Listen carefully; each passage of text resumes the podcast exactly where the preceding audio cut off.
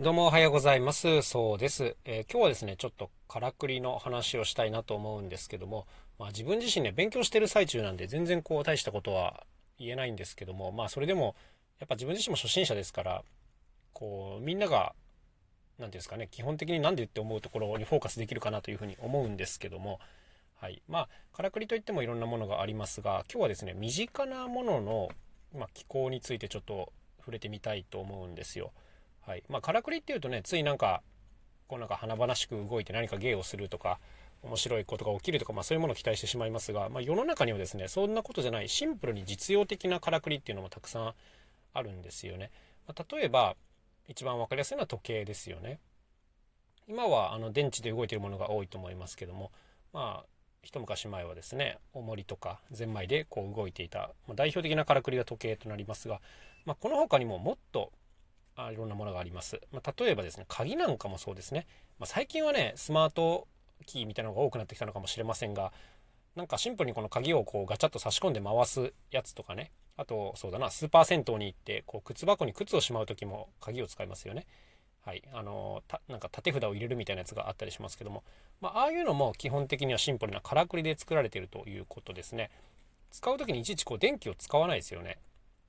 何かこう、一つキーがあって、まあ、それを入れれば解除されるって、まあ、これだけなんですけども、中にはいろんな仕組みが含まれているということです。で、あとはね、身近なものだとね、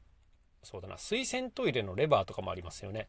まあ、これもね、まあ、電気で動くものもあるんですけども、あの、シンプルにこう、なんていうんですか、レバーをこうひねると水がジャーッと流れて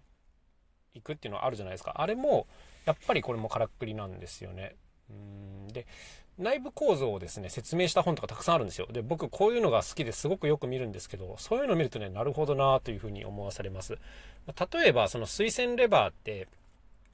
あの、レバーをひねると、まあ、まず便器内に水が流れる。あとは、この上の方から何て言うんですかね、手洗い用の水がちょろちょろっと出るっていうのが、まあ、2つ実現してるわけじゃないですか。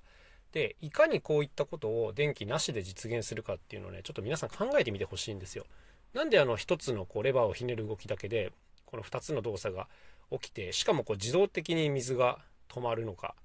はい。これなん、でだと思いますか？まあ、こんなこと興味ないか。あの、僕はこういうのがすごい好きなんですけどね。で、まあ、正解を言うと、こう、中にこう、水が供給される水道っていうのはもともとあるんですけども、あの、レバーをひねることで、まずこの水道の口が開きます。まあ、これでこう、水が溜まっていくわけですね。で、それと同時に、浮き玉と呼ばれるね、あのまあ、浮く玉が仕込まれてるんですよ。で、この浮き玉が、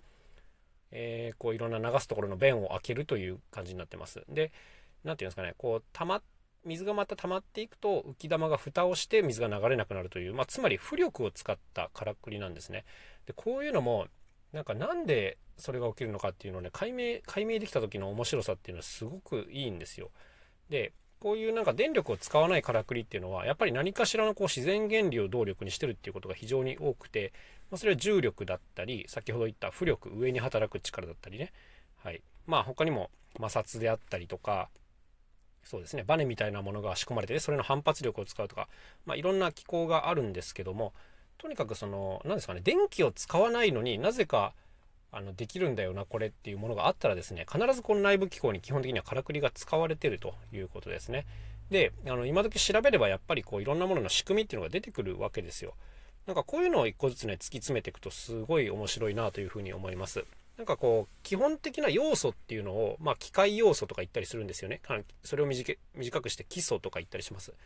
で、基礎の中には、えー、先ほど言ったような、そうですね、まあ、歯車とかバネとかですね、テコとかもありますね。まあ、こういった要素があって、これを組み合わせていろんなものを実現してるということになるんですけども、まあそうですね、あとテコで言うと、例えば爪切りとかもそうですよね。爪切りってこう簡単なプチッという力であの硬い爪をこう切れるわけじゃないですか。あれもまさにてこの力だったりしますけども。まあ何ですかね。こう身近なものにはやっぱ工作要素がすごく含まれていてなんかこういうのが理解できるとこう実用的なものはま作りやすいですよねはいまあ、面白いかどうかはさておきとして、まあ、小さな力で大きな力を発揮するとか、まあ、逆に大きな力大きな入力に対して小さな力を出力するとかね、こういったこともできるようになるわけですよ。ま、だからね、やっぱりね、何でもこう、組み合わせなんだなっていうことが、こう、分解して考えていくとわかるかなと思います。はい。ちょっと、ん初心者向けと言いながらややこしい話になってしまったような気もするんですけども、